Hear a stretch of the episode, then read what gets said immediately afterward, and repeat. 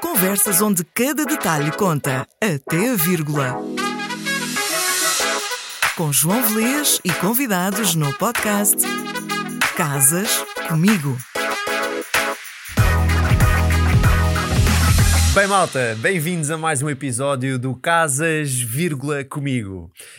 Um, quem é que eu trago aqui hoje? São duas pessoas que apareceram recentemente na, na, minha vida, mas que na verdade vieram aqui com um ângulo e com uma visão e com algum conhecimento que eu tinha no nível muito micro e foi interessante perceber a nível macro, que tem a ver com alojamento local, a gestão da AL, tudo o que envolve em Portugal estar a explorar um apartamento, um, uma moradia, um imóvel, basicamente um, em estadias de curta duração.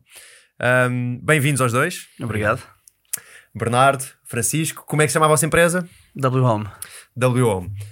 Um, o objetivo desta conversa passa por, por ajudar quem está desse lado a perceber se o AL é ou não uma solução, quais é são os prós e os contras, Uh, conhecer também um bocadinho os dois empreendedores que aqui estão à minha frente, que tiveram todo um percurso que os levou até onde estão hoje, um, com a gestão de mais de 200 imóveis em, uhum. em Portugal, uhum. uh, já a fazer as suas próprias aquisições de, de apartamentos, e eu já percebi que não só. Vamos falar um bocadinho sobre isso. Eu quero perceber qual é que é a vossa estratégia, para onde é que vocês estão a ir, mas basicamente é acrescentar valor para quem está em qualquer fase do processo em que esta informação venha a acrescentar e que consigam, de certa forma, ter mais conhecimento, consigam tomar uhum. melhores decisões, é o grande objetivo de vos trazer aqui. É verdade, vocês não têm uma presença online ainda muito forte a nível do digital, mas também é verdade que eu acho que vocês têm muito conhecimento e o vosso conhecimento é um conhecimento muito útil. Portanto, obrigado por terem aceito o convite em cima da hora. obrigado pelo convite, também. Claro. Claro. O que é que eu começava? Eu se calhar começava por vos desafiar para vocês contarem um bocadinho como é que foi o vosso percurso, uh, cada, um, cada um individualmente, uhum. até uh, perceberem que isto poderia ser um modelo de negócio interessante. Uhum. Qual é que foi o vosso background que trouxe as expertise que depois vocês fizeram o, o deployment ou aplicaram uhum. no vosso negócio um, para, para, as pessoas conhecerem um bocadinho. Okay. Ok, começo eu uhum. a explicar. Um, portanto, nós licenciámos uh, na Escola do Estoril, a gestão hoteleira, e eu penso que foi em 2011 quando nos licenciámos, portanto estávamos em plena crise uh, financeira e uh, na altura a minha ideia, vou falar por mim, Sim, claro. falas por ti, uh, foi sair de Portugal e da Europa porque efetivamente não haviam condições e naquela altura toda a gente também falava na questão da imigração dos jovens e então um, passei por Espanha e depois fui para o Dubai, Abu Dhabi e depois, por último lugar, em Londres, onde me cruzei com o Bernardo um, e trabalhámos sempre na mesma cadeia de hotéis, que era Starwood.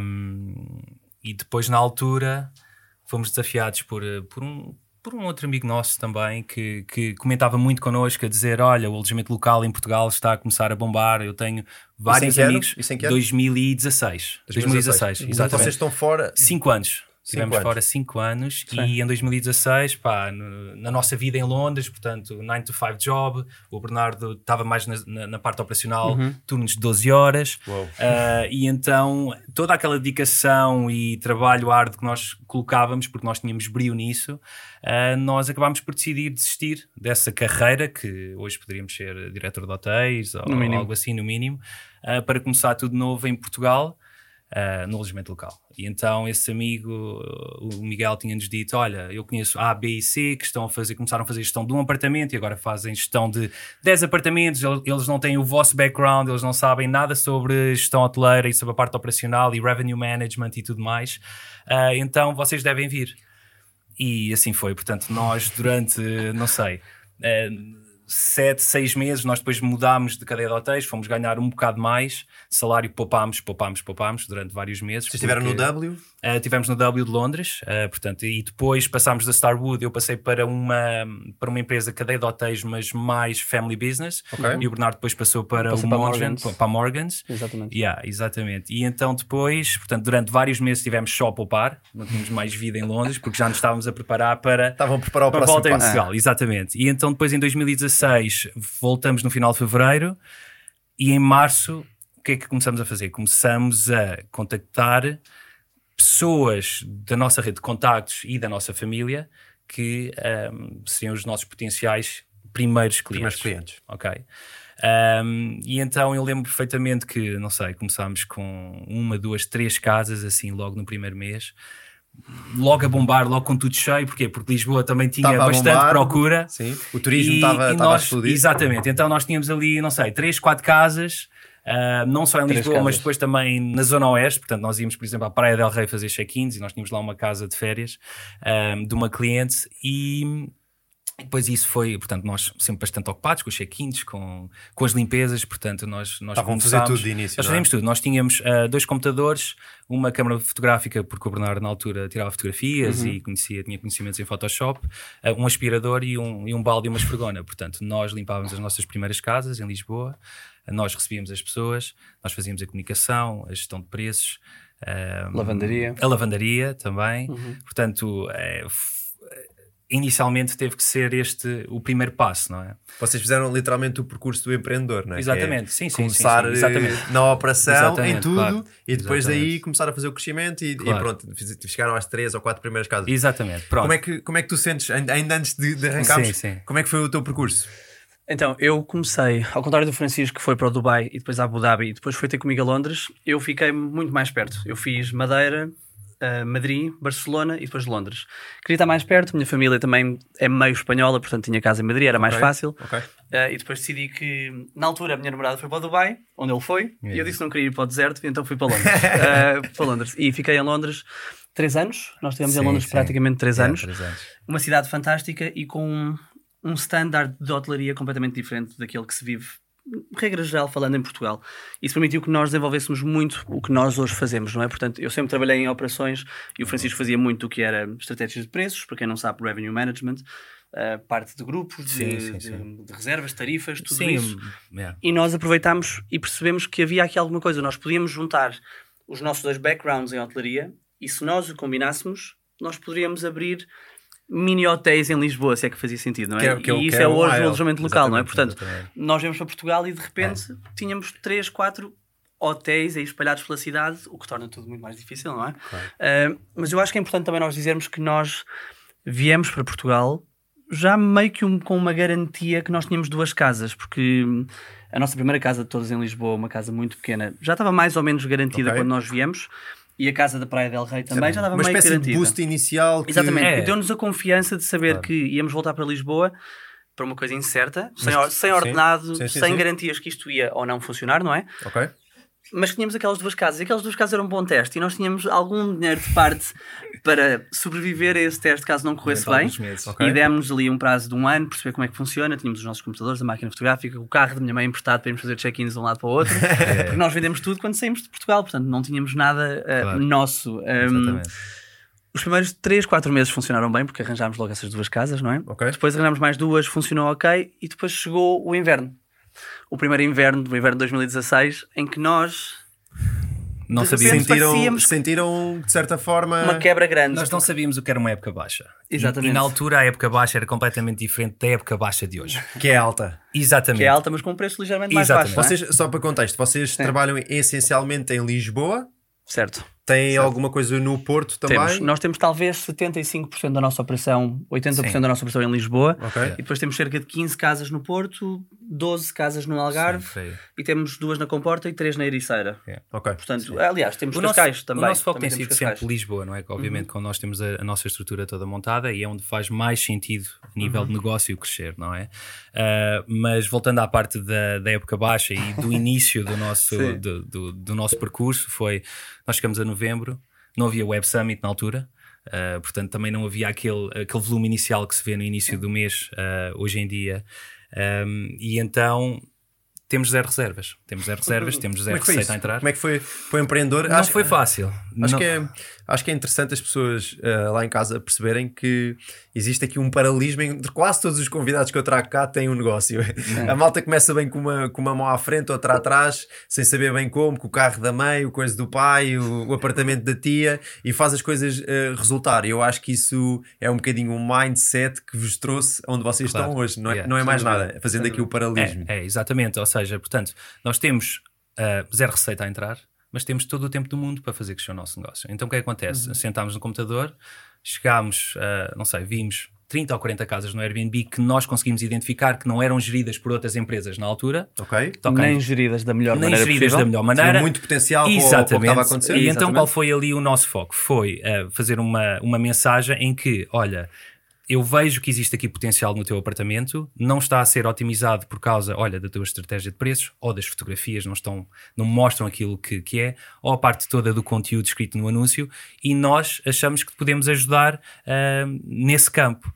E então das 30 ou 40 ou 50 mensagens que nós enviámos, 20 responderam, dos 10 marcámos reunião e se calhar dos 10 fechámos 5 ou 6 apartamentos. Uau, 50% de close Exatamente. rate. Portanto, o que é que acontece? Das respostas que tivemos. Sim, respostas sim, que close tivemos. rate às, Exatamente. às leads, né? Sim, sim. Portanto, nós já começamos o ano 2017, março, portanto, após a época baixa terminar, Ok. já com o dobro das casas que nós tínhamos inicialmente. é? Sim, cerca de 9, Uau. talvez, não é? Então, agora, não foi fácil. Eu lembro, portanto, esse inverno e nós estávamos a morar juntos num, num apartamento que alugámos a uma das nossas clientes, porque ela não estava segura de fazer alojamento local durante o inverno.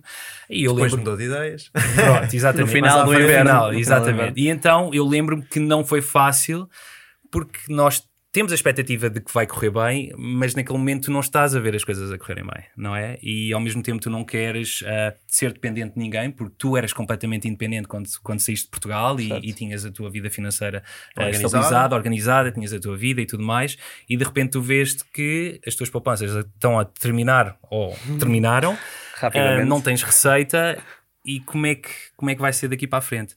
Mas a verdade é que ahm, o facto, eu acho que ajuda bastante quando tu tens um sócio, neste caso. Portanto, nós temos um ao outro, nós conseguimos motivar-nos e mostrar que, ok, eu tenho uma pessoa que me apoia, eu tenho uma pessoa aqui que está ao meu lado e que está a lutar comigo. Então é dúvida. completamente diferente quando tu estás sozinho, porque passa todo o género de questões e Pela dúvidas cabeça. na tua cabeça. A toda a gente que empreende. Mas tu, ao facto de teres ali alguém que está a passar pela mesma situação que tu e dizer, não, isto vai correr bem, E passar contigo, não é? Exatamente, passarmos juntos. exatamente. E então eu acho que desde aí, eh, e foi aí que criámos, para além, nós já éramos muito amigos desde a faculdade, eh, e criámos mesmo o Um bond, bonding. o bonding de, de sócios, porque eh, todo o nosso percurso ao longo destes anos sempre foi, isto funciona porque o que eu quero para a minha vida é o que eu quero para o Bernardo. Eu não quero nem mais, nem, menos. E é assim que funciona. Eu acho que é assim, qualquer sociedade, eh, parceria, é assim que as pessoas têm que viver e têm que lutar. E de certa forma, nós hoje, passados sete anos, estamos num, num patamar completamente diferente quando estávamos em É, 2016. eu, eu acho, eu acho que é importante vermos isso porque eu sinto que nós decidimos, não, não decidimos, mas concluímos que março de 2017, mais ou menos à volta disso, março, abril, Foi um turning point. foi aí que nós percebemos, ok, este negócio é viável, porque durante todo o inverno, onde nós tínhamos 3, 4 casas garantidas com meia reserva por mês, se é que faz sentido, Sim, não é? sim, sim, sim, sim. Ahm, nós sabemos, ok, o que é que se passa? Nós sabemos fazer isto, nós temos o background necessário para fazer isto, que se calhar muitas outras pessoas em Lisboa ou em Portugal não têm. Portanto, há aqui alguma coisa errada, mas que tem que dar certo. Portanto, é, aquela resiliência, e quando Sim, faziste isto, nós mandámos 50 mensagens no primeiro dia. Nós mandámos, se calhar, 500 mensagens Claro, no mínimo, não é? Portanto, É. a resiliência de continuar e de saber que chegámos a final de março, abril com nove casas e nós dissemos, ok, espera, as contas batem certo. Se no primeiro ano demorámos muito a ter nove casas, mas temos as nove casas, quer dizer que agora torna-se se calhar uma bola de neve, se tudo correr bem, não é? Estou a perceber. E, e isso levou a que a partir de abril as casas de repente ficassem cheias, portanto de repente tínhamos nove casas sim. cheias. Tem como- que redimensionar a vossa operação. mas como começou a correr bem para aqueles clientes que nos deram as casas e confiaram em nós quando nós não tínhamos nada, e nós tivemos muitas pessoas que nos disseram: vocês são verdes, onde é que estão as garantias que vocês vão gerar dinheiro, não é? Mas como começou a gerar dinheiro, também começou a haver aquele word of mouth através dos próprios clientes que nós já tínhamos. Ok. Portanto, eles perceberam: ok, espera, passou um ano, a casa está cheia, está a fazer dinheiro, temos reviews de 5 estrelas, tudo funciona, afinal tenho mais uma casa para ti que não te tinha dado no primeiro dia. Que nem vocês nem sabiam que isso Exatamente, exatamente. exatamente. Eu quero, eu quero tocar aqui em alguns pontos que vocês tocaram, até porque faço um paralelismo para aquilo que eu faço, que é investimento imobiliário. Vocês referem, ponto 1, um, a importância do volume. Não foram 50 mensagens, foram 500. O mesmo aplica-se em todas as áreas. Se eu fizer uma proposta, é muito diferente se eu fizer 50 e é muito diferente se eu fizer 500 propostas. Claro. A probabilidade de eu não ter sucesso em 500 propostas apresentada, apresentadas é muito mais baixa do que se eu enviar Claro. uma e ficar à é espera que os centinhos me ajudem. Como é é Portanto, o volume aplica-se no vosso negócio, aplica-se no meu negócio e eu acho, acredito eu, que aplica-se em, em quase tudo o que é negócio. Certo. Depois há aqui um outro ponto que eu quero tocar que é a importância da sociedade e vocês estarem alinhados. Porque quando vem um inverno no negócio, foi o vosso caso, uhum. e o inverno às vezes pode não, pode não ser uh, literal, uhum. mas quando vem um período mais negro, é aqui que nós testamos um bocadinho o nosso alinhamento e vemos se a visão é realmente uma visão comum, é realmente uma visão que está preparada para passar uhum. por desafios. Uhum. E eu vejo isso em vocês, quando nós, sim, sim. Quando nós já tínhamos sim. falado anteriormente, eu percebi isso, que ao existir este alinhamento fica tudo muito mais fácil. E, e a terceira questão tem a ver com. Um, a ligação que eu faço do vosso background, portanto, uhum. vocês tiveram algumas das melhores cadeias de hotéis, uhum. numa cidade como Londres, cosmopolita, Sim, gigante, uma, uma dimensão claro. completamente diferente, em que mete Portugal numa cidade, em que o volume de negócios gerado é uma coisa que aos portugueses, é um bocado, a menos que já lá tenham ido, é um bocado difícil de conceber. Uh, vocês pegam todo esse know-how, uhum. trazem para o micro, para, as, para a gestão das casas, das primeiras casas que vos foi entregue, corre bem, uh, aplicam volume, vão buscar mais imóveis, volta a correr bem e a partir daqui o vosso negócio começa a florescer. É, é interessante ver claro. como é que, juntando estas peças todas, de repente acontece magia. Algumas pessoas certo, dizem certo, magia. Certo, certo, certo. É, é, as pessoas. Um, é muito fácil as pessoas verem onde nós estamos hoje e dizer: olha, um, têm sorte ou as coisas aconteceram, uh, nunca veem o que está por trás. Todas as horas que as pessoas colocam. E o que é que está por trás? O que é que uh, vocês estão, fizeram? Estão muitos sacrifícios. Uh, nós, durante, portanto, nós iniciámos a empresa, uhum. nós durante três anos, ou dois anos e meio, Sim. vamos dizer, nós geríamos os dois entre 30 a 40 propriedades. Portanto, Uou. nós, quando contratamos a, a, primeira pessoa para a nossa empresa, que esperámos por ela seis meses para voltar de Londres, que era uma amiga nossa que estudou connosco no Estoril, okay. um, mas tinha que ser ela. Então nós temos, nós esperamos. Tinha que ser ela. Uh, e então a partir daí, imagina o que é tu teres dois anos e meio de check-ins. Natal, Todos os dias, Natal, passagem de ano, problemas, uhum. manutenção, muitas das coisas de manutenção nós aprendemos a fazer nós mesmos, não é? Tínhamos duas empresas de limpeza que nós uh, trabalhávamos para fazer as limpezas e tudo mais. Portanto, durante dois anos e meio, três anos, até temos a terceira pessoa, não é? Portanto, o nosso primeiro colaborador, um, não foi fácil. Muitas horas, sextas-feiras à noite, sábados à noite, uh, mesmo quando às vezes queríamos ir jantar fora ou sair um bocadinho mais, no dia seguinte tínhamos check-ins às nove da manhã. Portanto, nós tínhamos que ter Ias sempre... falar com uma grande ressaca. Nós tínhamos que ter sempre isso em conta, porque o nosso negócio era a nossa prioridade. E é a nossa prioridade. Uhum. Entendes?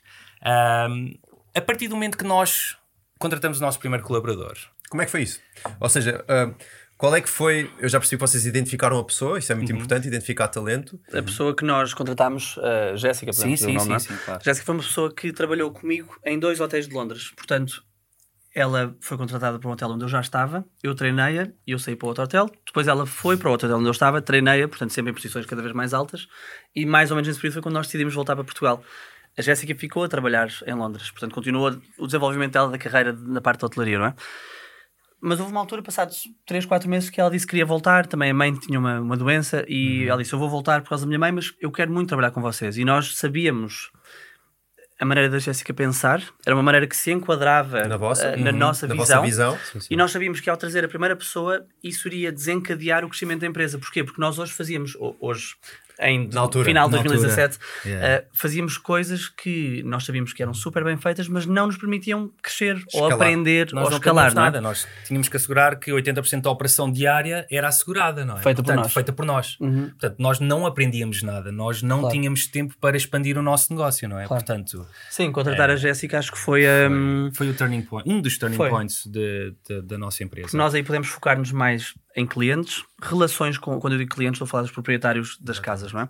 Permitiu-nos focar mais com, com clientes, perceber quais eram as necessidades e quais eram as, as exigências deles, porque nós fazíamos um trabalho muito bom, mas cada pessoa tem o seu orgulho de ter a sua casa no Airbnb ou numa plataforma uhum. de alojamento local, não é? Uhum. E há sempre coisas específicas que querem, e a verdade é que nós, conseguindo adaptar-nos mais ao que eles queriam e tendo tempo para eles ouvir, em primeiro lugar, permitiu que eles nos ajudassem também a crescer o negócio. Eu acho que nós devemos muito do crescimento do nosso negócio Sim, aos, aos, proprietários das nossas casas, porque eles confiaram connosco, confiaram em nós e foram-nos sempre trazendo negócio novo. E não só, e mesmo em termos de aprendizagem, uhum. uh, nós hoje e a maneira como nós investimos nas nossas próprias propriedades e como as decoramos, como equipamos, foi tudo um processo de aprendizagem. E nós temos alguns clientes que nos marcaram um, e que foram alguns mentores também. Tipo, nós temos claro. o caso do, do Dominic, que foi, eu acho que este foi assim o cliente mais importante para mim, uhum. uh, em que o Bernardo, uh, ele entrou em contato connosco em 2017 para ficar numa das nossas casas, das nossas casas top na altura.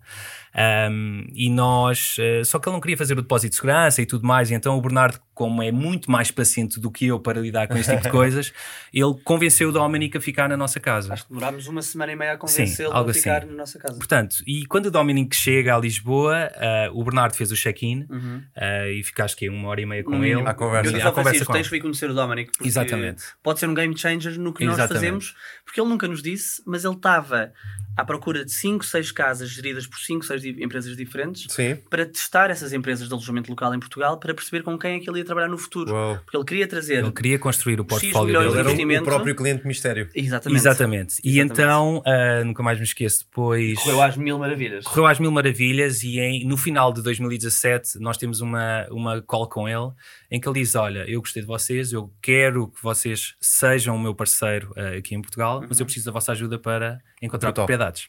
Brutal. E então uh, esta história mostra o quão verdes nós éramos na altura, porque ele pergunta: quanto é que vocês me cobram para me encontrar uma propriedade em, em Portugal? nós olhamos um para o outro e tal, não sei o quê. Bem, pá, não é assim tão difícil encontrar uma propriedade para ele comprar. Então nós dissemos: olha, nós cobramos 300 euros. ok, 300 euros. Um Excel com morada, calma, metros quadrados. Calma, deixa, deixa-me acabar. Então ele diz logo na hora: aceito. Claro, claro. Vocês começam, é portanto, em fevereiro eu passei um mês todo, portanto, no Idealista, no Imóvel Virtual, nas, nos websites Começaste todos. a fazer e shopping. comecei a fazer ah. shopping e a criar um Excel em que estas são as propriedades que eu vejo que têm maior potencial e com a ajuda também, agora só uma parte, do AirDNA, na altura, que nós utilizávamos muito, porque também ainda não tínhamos um portfólio que temos hoje e o know-how e a informação de que tipologias é que podiam fazer e tudo mais, não é? Em termos de receita. E nós conseguimos identificar em Lisboa uma coisa muito interessante que foi 60 a 70% do, do, do número de casas que estavam no Airbnb eram T0s, T1s e as tipologias grandes tinham cada vez menos oferta. Ou seja, uhum. nós conseguimos perceber que T3 para cima representavam 3 a 4% da oferta em Lisboa. Uau! Okay. E havia aí um grande gap no mercado. Exatamente, porque a procura é bastante elevada para este tipo de tipologias. E então eu disse, Dominic, nós vamos desfocar T3 para cima. T3? T3 para cima. Então foi isso. Comecei a fazer a lista, a dizer qual é o potencial de receita que conseguimos nesta casa, localização. Uh, na altura ainda não haviam restrições em termos de, de licença. Uh, e então, durante o mês de fevereiro, foi back and forth com, com e-mails, com Excels, em que eu mandava os meus comentários, a receita e tudo mais, o que eu achava que o potencial das propriedades, e o Dominic respondia-me de volta: gosto desta, não gosto desta, tal, tal, tal, tal, tal, tal. Depois temos feito o shortlist das propriedades eu comecei a ligar para os agentes imobiliários uh, e isso foi um outro grande desafio porque um, é, é, um mercado... É, é, um mercado, é, é, é difícil. É, é difícil. É, e é, muito diferente, é muito diferente daquilo que vocês estavam a fazer. Exatamente, porque nós estamos a fazer um estudo todo para propriedades específicas e e pronto, os agentes imobiliários eles querem vender, não é? Portanto, eu consigo em dois dias marcar, não sei, para aí 20 viewings, portanto, 20 visitas a propriedades, Uh, o Dominic chega no domingo, segunda e terça passamos os dois dias a, a ver propriedades, até que uma delas eu entro e, e, tipo, eu tenho feeling. Eu, é sou, eu trabalho por feelings, ok? E então eu disse, é o feeling. É o feeling, é, é, muito. A intuição, muito, é, a intuição. É, energia. exatamente. Tipo, é, mesmo para nós, hoje em dia, nós entramos numa casa e, e eu digo, é isto. Uhum. Não, há, não há sombra de dúvida para para tentar discutir. É isto que nós queremos, é isto que nós precisamos, e uhum. tanto eu como o Bernardo estamos em sintonia e conseguimos sentir isso. Então eu entro naquele apartamento com ele, eu vejo a luz, eu vejo o chão, eu vejo na altura os azulejos que ainda se conseguiam encontrar na altura. Ele disse: É isto. Não, não, não vale mexe. a pena, não mexe mais, ok? Uh, e ele concordou. Uh, nós arranjámos um. Comparámos, uh, fizemos um estudo em que comparávamos umas propriedades que tínhamos, não mesmo do mesmo estilo, mas, mas na mesma localização e tudo mal, e, e, dissemos: olha, isto é a receita, uh, nós vamos, isto é o que tu consegues tirar em termos de retorno se nós comprarmos por X, ok? E ele disse, ok, muito bem, avança com, com, com a proposta. Um, não foi fácil porque a gente imobiliária... Houve ali umas coisas pelo meio e tal. Exatamente, portanto, e ele, ele fazia a proposta... Sim, consegui. Fui, portanto, na altura eu também não sabia mexer muito bem como é que as coisas funcionavam. Ligámos para um agente imobiliário amigo do, do pai do Bernardo, liguei uhum. para um tio meu. Eu disse: como é que eu consigo chegar ao Sem proprietário diretamente? Eles dizem: olha, faz isto, isto, isto. E foi o que eu fiz. Fui, arranjei a, a documentação da, da, do dono, liguei-lhe um dia e disse: olha, uh, eu não sou agente imobiliário, eu não estou à procura de comissão. Mas eu, eu, tenho, só eu só quero comprar a sua casa. Eu tenho um cliente que quer comprar. Por preço justo. Uh, e ele disse: Olha, eu vendo-lhe por X. Uh, eu disse: Mas olha, está-me a vender ao mesmo preço que o agente imobiliário queria vender. Portanto, se conseguir tirar aí a comissão, eu acho que faz sentido e podemos fechar o um negócio. Penso sobre o assunto e dê uma resposta amanhã. Uh, no dia seguinte ele ligou-me e disse: Francisco, olha, por este valor eu fecho. E eu disse: Ok, está fechado. Okay. E então o que é que acontece a partir daí? A partir daí nós temos uma propriedade que funcionou muito, muito bem. Muito bem. Ganharam a confiança Ganhamos do, a confiança do investidor. Do investidor. Passado um ano, numa outra história assim parecida, eu consegui-lhe arranjar dois apartamentos na rua ali ao pé do Chiado, que ainda estava aberta para licenças. Ok, portanto, a rua da esquerda já estava já fechada, estava, mas a da direita estava aberta. Uhum. Portanto, um outro negócio top. E depois, mais à frente, arranjamos uma guest house no Porto, que, que é um grande sucesso. E... Número 1 um no TripAdvisor. Número 1 um no TripAdvisor, guest Brutal. house no Porto e tudo uhum. mais. Portanto, deixa-me só, deixa só desconstruir então tudo o que tu falaste, porque agora falaste durante um. Sim, um desculpa, desculpa. Yeah. Um, o que acontece aqui é, vocês começam com poucos imóveis, depois vão ganhando imóveis, vão aplicando as vossas expertises, excelentes reviews, aqui pelo meio percebem a importância de contratar alguém, certo. essa pessoa começa-vos a libertar e vocês passam a ter mais tempo para exatamente, pensar, exatamente. menos na operação. É muito importante nós, enquanto empreendedores, conseguimos ter tempo para pensar uhum, e ter super. aqui um, tempo de qualidade para definir os próximos passos a dar. Vocês dão esse passo ao recrutarem uma pessoa e depois uhum, não uhum. ficou por aí aqui pelo caminho, o vosso próprio negócio faz-vos crescer. Porquê? Porque vocês agora deixam só de estar a gerir propriedades e passam a estar a trabalhar com investidores, a fazer Exatamente. investimento. Exatamente. Em que o mais engraçado é, o investidor vai ter com vocês e ele só estava à procura de uma coisa, confiança. Uhum. Vocês nunca tinham comprado um imóvel. Nunca. Nunca. Era o primeiro imóvel. E chega um tipo de fora, provavelmente carregado de pasta. Cheio. Cheio de pasta. Sim. E o que ele está à procura é de alguém em quem ele consiga confiar e isto tudo surge da relação que vocês conseguiram uhum. criar Exatamente. numa experiência, claro. num momento, Exatamente. num Airbnb. E, Portanto... e, e voltámos para trás porque ele disse que não ficava nas nossas casas porque não aceitava fazer um depósito de segurança. Portanto, isto também mostra, e todos os nossos clientes sabem isso, ninguém fica em nenhuma casa nossa sem fazermos um depósito de segurança, porque é muito importante gerar dinheiro através destas casas, portanto, maximizar o potencial de cada propriedade. Claro mas é mais importante manter a qualidade da casa e manter as condições da casa. Portanto, não me compensa ter uma reserva de 500 euros se o cliente vai estragar uma coisa de 1000 euros, percebes? Portanto, o Dominic, que não estava dentro deste negócio, ele não percebia isso. E nós conseguimos convencer, convencer, convencer. Uhum. Passado duas Boa. semanas ele disse: Ok, eu fico com vocês. E essa estratégia resulta para vocês. Super. Claro. Ainda hoje usam. Super, super. Sim, sim, claro. Okay. É um dos selling points, porque se tu tens uma casa que vais arrendar a pessoas que tu não conheces, ou vais, neste caso, prestar um serviço de, de, de alojamento mobilado, e não conheces a pessoa, tu tens medo que te vão partir a casa, não é? Portanto, a segurança adicional, tens um depósito de segurança. Nós somos responsáveis é, pela. É, é um bom selling seja, point. 90% dos nossos clientes são estrangeiros. Uhum. Eles confiam em nós, eles têm que confiar em nós e no nosso bom senso e, e no nosso trabalho para saberem que nos dão a casa hoje, daqui a um ano e meio voltam e a casa está quase no mesmo estado que nos deram a casa e inicialmente vezes melhor, atrás, não é? entendes? Ou muito melhor, não é? Muitas nós melhor. também fazemos uh, melhorias e tudo uhum. mais. Mas é isso, portanto, um investidor confiou em nós, mas o nosso trabalho hoje em dia e desde sempre tem sido, tem sido sempre com os proprietários para eles confiarem no nosso trabalho.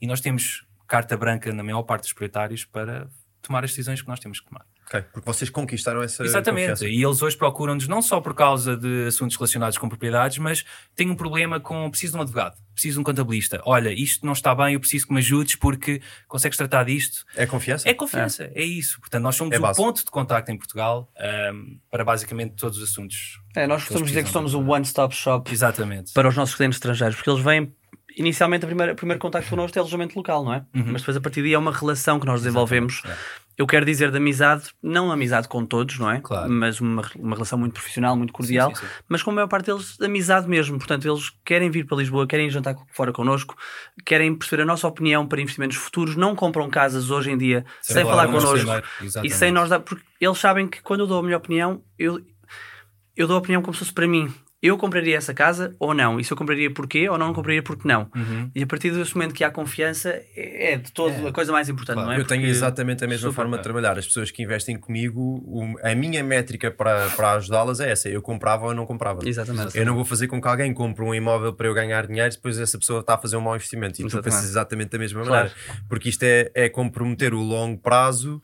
pelo Exatamente. curto prazo para ganhar agora qualquer coisa.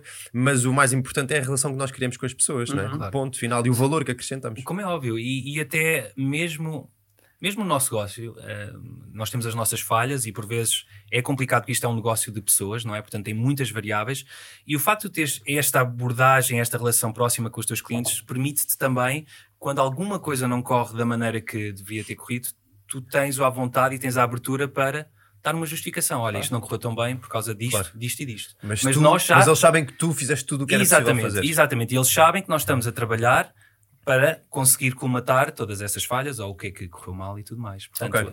existe essa abertura, existe, e, e é o, o que nós temos muito feedback de pessoas que, por exemplo, ehm, estão com outras empresas ou com pessoas Uhum. até individuais, eles dizem: Olha, eu não tenho nenhum tipo de feedback, eu não estou contente porque o tempo de resposta é mais lento. E eu acho que esta abordagem que nós temos, este caráter de urgência, porque nós também, também sempre tivemos muitos clientes que querem tudo para ontem. Eu tenho uma casa, eu quero pôr online ah, para ontem. E nós fazemos as coisas acontecer. Estou a perceber. Entendes? Diz- Diz-me se eu- digam-me se eu estou a perceber isto ahm, da forma correta. Vocês acabam por ter como principal motor de marketing o vosso serviço, o vosso produto, É. neste caso. Exatamente. Que é, ele é tão bom que as pessoas vão falando umas com as outras, Certo. ahm, que os vossos clientes vão recomendando novos clientes, vocês vão crescendo organicamente, de forma sustentada, ahm, porque existe essa, esta relação de confiança que é criada. Uhum. E, e é, e esta é possivelmente a vossa maior forma de aquisição de clientes. Sem dúvida. E acho que continua a ser. Continua, eu acho que continua. nós ontem até falámos um bocadinho e falámos de perceber que as pessoas respondem a pessoas e não tanto a marcas, certo? Uhum. Certo? Portanto, as pessoas respondem-nos a nós, se é que faz sentido. Francisco, E é? o medo das pessoas, à medida que a nossa empresa vai crescendo, um dos medos é. Quantas pessoas são agora? Somos 60, arredondando, 55. Não, temos 40, temos 40, 50 pessoas envolvidas na operação diária. E depois Ok. temos mais ou menos. E depois temos, obviamente, Porto, Algarve, Porto, Algarve outras pessoas, outras equipas que. Ok, já é uma Sim, dimensão. 60 pessoas, eu É, acho Ok, que sim. ok. E- Isso é só para as pessoas lá em casa perceberem o tamanho da operação. E vocês continuam todos os dias a estar Todos presente, os a dar a cara, a falar com os clientes. Todos os dias. Todos os dias estamos no escritório, todos os dias estamos com a nossa equipa de lavandaria, todos os dias estamos com a nossa equipa de manutenção, porque a verdade é que temos que ser nós a direcioná-los, não é? Mas, mas mesmo a falar nos, nos clientes, e como estamos a falar até agora, eu acho que à medida que a empresa cresce, o medo de um potencial cliente futuro nosso um é aqui. que, hum, é que nós não estejamos tão presentes, porque como temos tantas casas, como é que nós conseguimos dar atenção a todos os clientes, não é?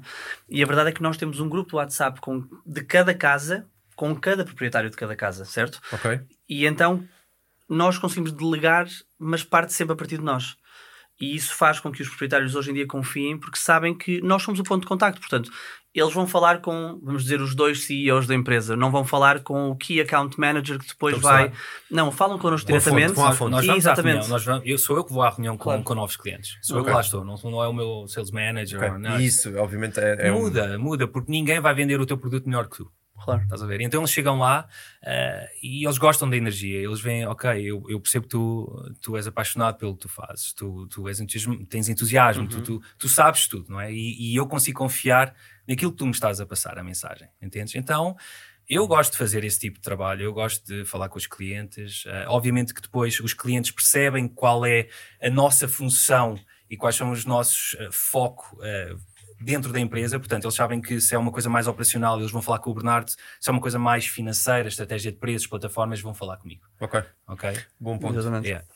Agora, só para o pessoal perceber lá em casa, hum, se vocês tivessem que dar assim atualmente o mercado hoje como ele está em Lisboa, se calhar, não sei se, se querem, pode- podemos também falar um bocadinho do Porto e do Algarve. Sim. Ok? Mas, por exemplo, se olharmos para Lisboa hum, e se olharmos, por exemplo, a tipologias e pensando que a casa está numa zona porreira, Uhum. hum, vocês conseguem dar alguma, mais ou menos intervalos consoante tipologia de quanto é que uma casa pode faturar em AL bem gerida, com um bom Claro, serviço, com uma claro, decoração claro, porreira? claro, conseguem claro, dar sim, alguns sim. intervalos? Assumindo que o apartamento tem licença de alojamento local, não é? Sim. Portanto, hoje em dia eh, Lisboa está basicamente suspensa em quase tudo. Ahm, nós temos eh, T3 que fazem entre 80 mil euros a 120 mil euros eh, ao ano. Zonas É. Prime só ou mesmo Uh, Graça, Bairro Alto, uh, Cais do Sodré, Chiado, portanto, downtown, a baixa toda. 80 a 120? 80 a 120, sim. Okay. Uh, 120 mil euros. Nos T3? Brutos. Okay. brutos okay. Já tirando a comissão da plataforma. Já tirando a comissão da plataforma Exatamente. e depois falta a vossa. É exatamente. Falta, falta Exatamente. Depois, Pronto. Portanto, tem uns que podem variar entre hoje em dia, em média, 25 a 35 ou até 55 mil euros. Nós temos T1s que fazem 55 mil euros. Tem uns Prime, mesmo Prime, Prime, né? uh, Praça do Comércio. Ali Okay. atrás. Portanto, um, pronto, e depois os T2 andam ali 50 também. De- Depois depende da decoração, não é? Ok. T2 que fazem 60, 70, 80, 50. uh, estúdios que fazem 18, 20 mil euros. Portanto, é um volume de negócio que. Considerável. Considerável. E tocaste aí num ponto que eu achei muito interessante, porque eu, eu faço um paralelismo para o investimento imobiliário. Eu acho que quanto melhor o imóvel estiver, Uhum. a nível de decoração, a obra ser pensada de uma forma funcional, Uhum, todas essas coisas, mais valor é gerado.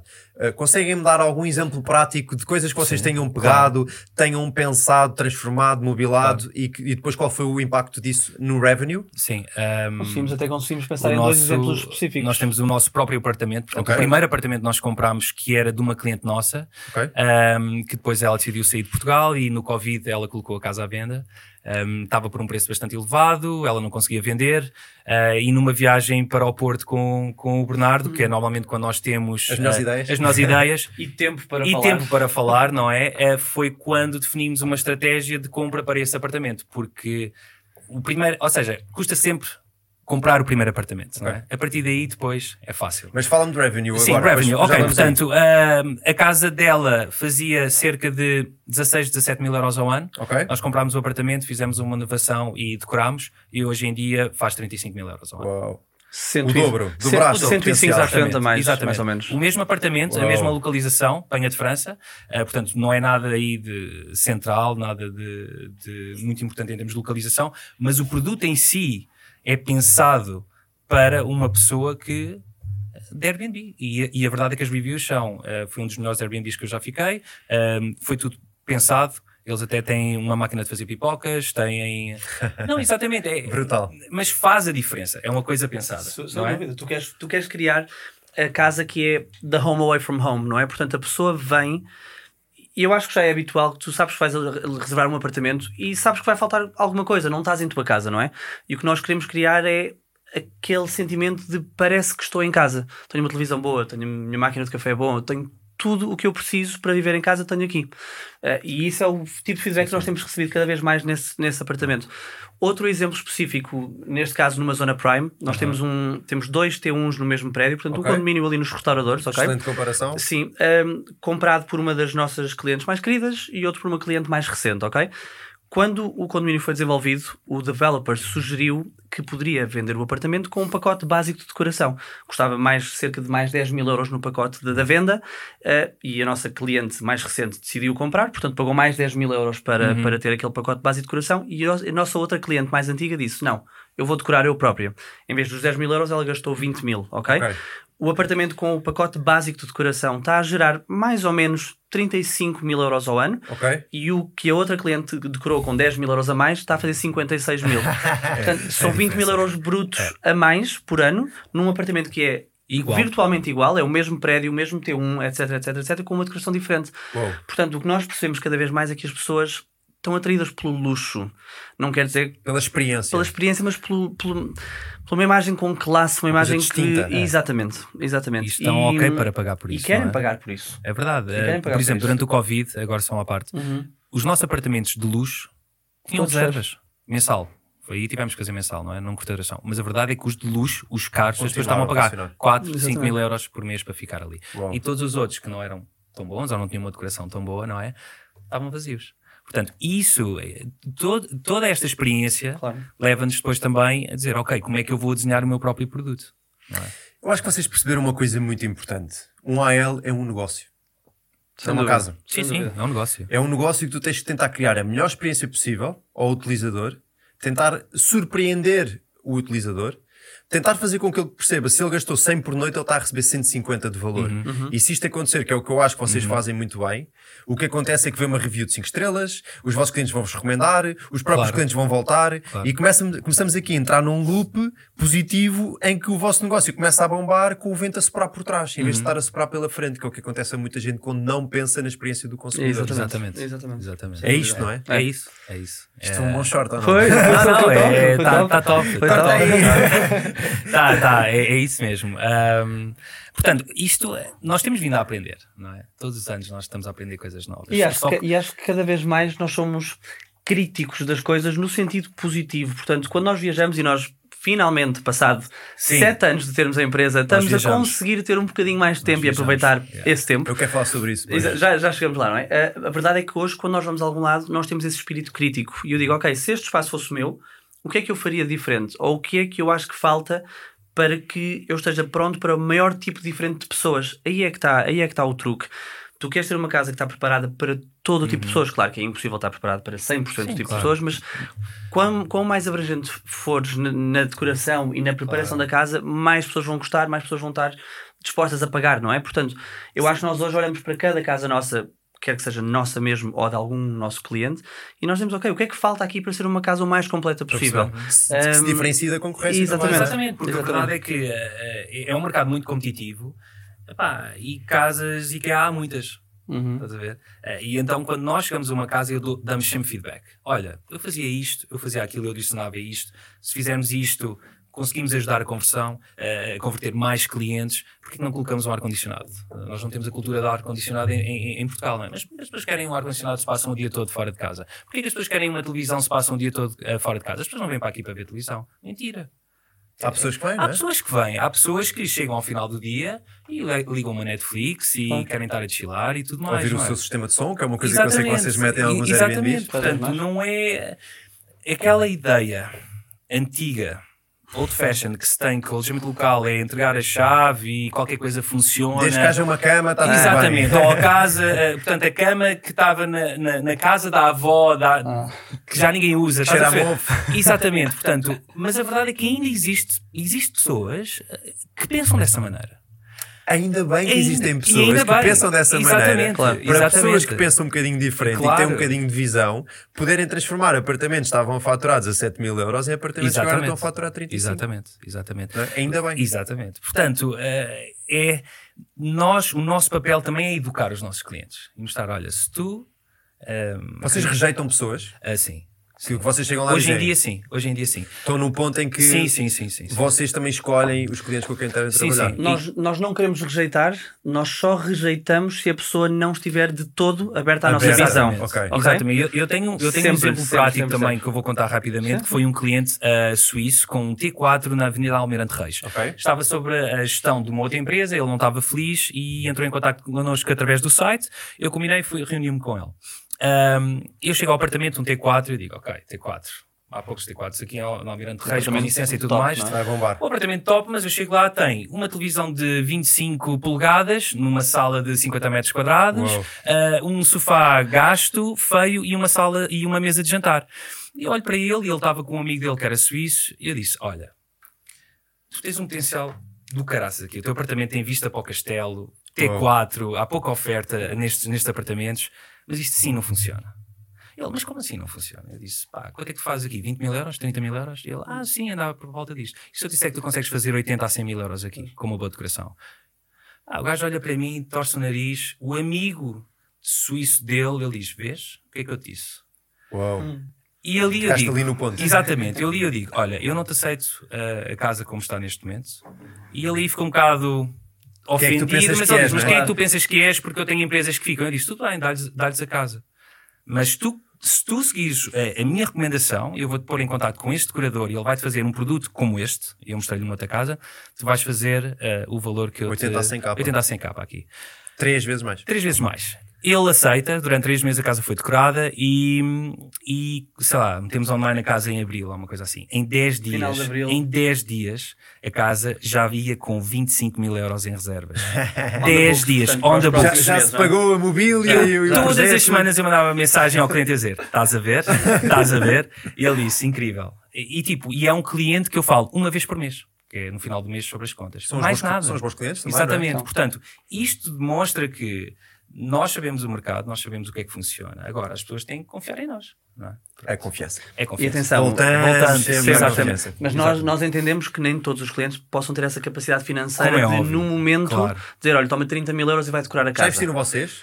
Em algum imóvel assim? De outros Não. clientes nossos, Sim. nós já comprámos algumas coisas e no final do mês os clientes pagam-nos essas coisas, Ok, ok? Mas ok. nunca investimos um Mas, pacote mas total já de investiram? decoração. Já, já, Já. já tiraram, entre aspas, do vosso bolso para, Já. para Sim, avançar sim, uma claro, coisa que vocês sabiam claro, já, já, já, já, já. Isto também significa que vocês acreditam muito naquilo que estão a dizer, não é? Certo, Claro. e, e, e isto também vai no sentido de nós estamos super dispostos a trabalhar com os clientes quando os clientes mostram que querer trabalhar e mostram confiar na nossa visão, como falávamos há pouco, não é? Portanto, se eu sei que esta casa vai custar 30 mil euros para decorar, para chegar ao valor que nós queríamos chegar, os tais 80 mil euros, não é?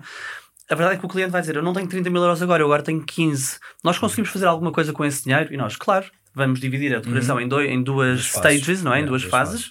E agora vamos pôr o básico, básico não, desculpa, o essencial que tem que ter para, para que ser uma casa convidativa, mas que tenha a fundação certa. Ok? E quando gerarmos X dinheiro, Steps. tu predispões daqui a dar-nos o, o Exatamente. restante para nós terminarmos o projeto. Portanto, não vai fazer os 80 mil euros no primeiro ano, se calhar vai fazer 55, imagina, ou 50, Mas depois- mas no segundo ano vai chegar ao valor que nós tínhamos. E quando o cliente tem essa abertura, então nós não dizemos que não é negócio, não é? Portanto, Eu agora vou voltar aqui a um ponto. Nós tínhamos tocado no potencial de Lisboa, Uhum. mas eu também gostava que vocês me tocassem um bocadinho no potencial do Porto e do Algarve antes de prosseguirmos, só para me darem aqui alguma noção. Se calhar são mercados que vocês também não têm tanta mão, Sim. mas o que, o que é que pode gerar um imóvel no Algarve, um imóvel no Porto?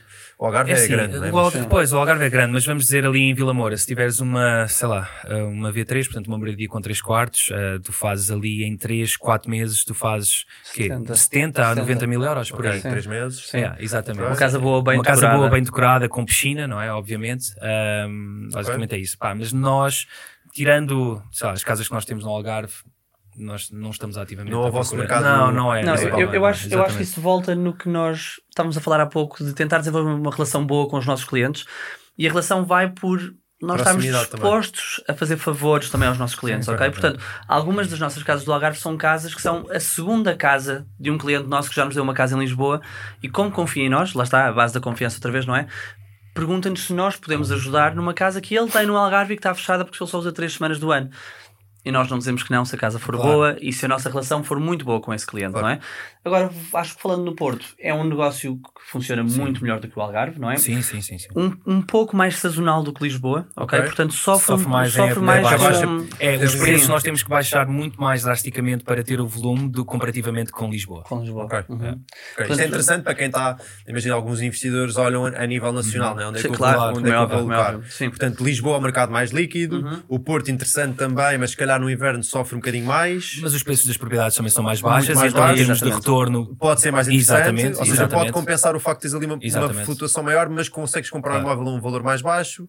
O Algarve, se calhar aqui com um bocadinho mais de problemas a nível de logística, Certo. daquilo Sim, que nós, sim, nós conhecemos, É. pessoal para trabalhar. é, é mais complicado. Ok. Distâncias É, mais longas mais entre longas casas e entre centro, casas. e centro de Portanto, logística. os preços, consequentemente, são muito mais altos em termos de limpeza, lavanderia e tudo mais. Ah, mas sim, o pessoal é, é, é assim o, o calcanhar daqueles no, no, no Algarve. Eu, eu também noto isso. Eu, eu já investi no Algarve algumas vezes e noto que é um mercado mais complexo. Pois eu acho também que é muito interessante a nível de valor eh, pelo qual tu compras o imóvel e o potencial que tu tens. Certo, e a falta de oferta, por exemplo, para Exatamente. arrendamento. Né? Tem uma Uhum. falta de oferta brutal porque vocês levam os imóveis todos e então o que acontece é que aquilo não, não há quase imóveis para o pessoal arrendar. Um, assim, são, há, há muitos motivos para eu gostar do Algarve, estes são alguns deles, mas pronto. Era para perceber do vosso ponto de vista e da vossa operação como é que vocês Mas tinham. Porto, o Porto funciona muito bem e tem uma outra grande vantagem eh, que tem a ver com a Câmara Municipal do Porto. Ok. E o facto de teres um presidente da Câmara que é completamente independente de, de Ok. partidos políticos. Então ele segue o que faz sentido para a, para a cidade.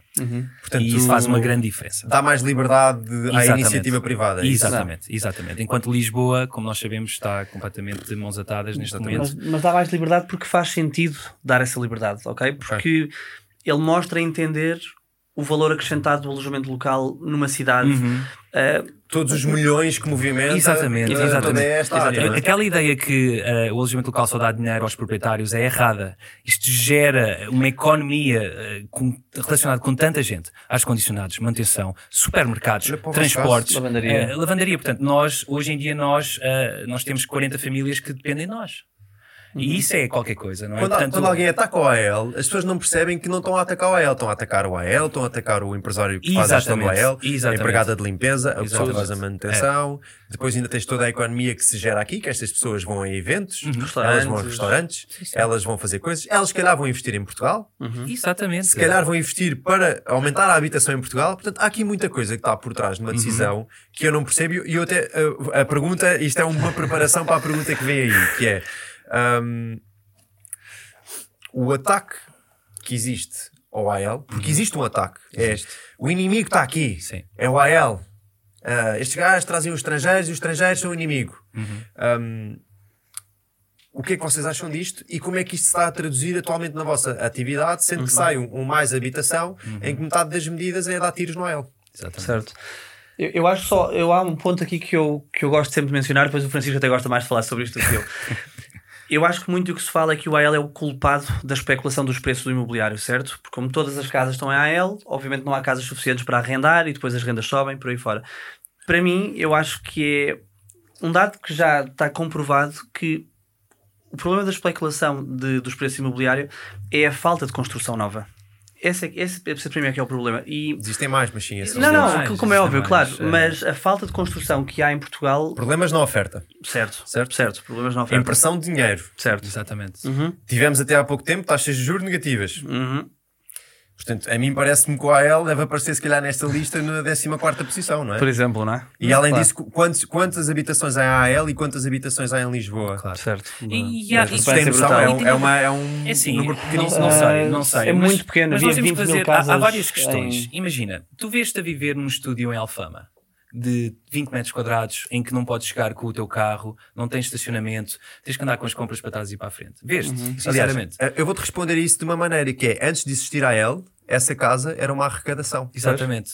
É. Essa casa era uma arrecadação porque nenhum português ia para aí viver. Exatamente. E agora, essas casas foram ah, aproveitadas, foi gerado valor, foi criada economia, não só na casa, mas em tudo o que está à volta da casa, nas vossas empresas, nas pessoas que trabalham com vocês. Exatamente. E de repente, uma coisa que não era nada e que agora está a gerar valor é o- a, a bandeira do capitalismo e tudo o que está mal com Portugal. Claro. E tinhas a Sim, baixa é. completamente devoluta. Sim, e não A só... iniciativa, Tudo, a- estava tudo a parado. inici- a iniciativa várias- privada há- há várias- lavou a cara da cidade, não é? E há, várias, há vários exemplos. Olha o Intendente, como é que era antigamente. É, Eu lembro-me, eu estava lá em Sim, sim. 2008, 2009 com o meu pai, a dar uma volta, porque o meu pai, pronto, também sonhava a comprar casas ali e tudo mais. Ah, E eu lembro, ah, no Fontanário tínhamos ah, toxicodependentes, nós tínhamos aquela má vibe, aquele mau ambiente. Portanto, e, e olha só o que é que a, inicia- a iniciativa privada fez, não é?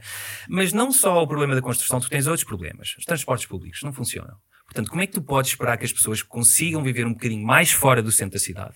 Porque a verdade é que as cidades como Londres, Paris, Barcelona, lá, As pessoas em Londres, 40 em Londres de- as pessoas apanham um, um, um comboio de uma hora e meia para o centro da cidade e vão a trabalhar. E estão ali e fazem commute durante uma hora Não, e meia. nós fizemos isso. Nós fizemos isso, portanto as coisas funcionam. Portanto, primeiro de tudo, tu tens os transportes públicos que não funcionam, não é? Depois, segundo, tu tens o problema da, da construção, portanto não há incentivo em termos eh, do governo para a iniciativa privada Mais do que incentivos, é, é só obstáculos. É, isso, Sim, aí e é a carga está. tributária. Aí é está. É tudo Tem- um obstáculo. tem- tem- O tempo que leva, Ah, existe. A ineficiência das câmaras. Exatamente, eu acho que existem, há vários pontos, mas a carga tributária é o que faz mais a diferença. Porquê? Porque nós vivemos, os arrendamentos, o valor dos arrendamentos mensais aumentou.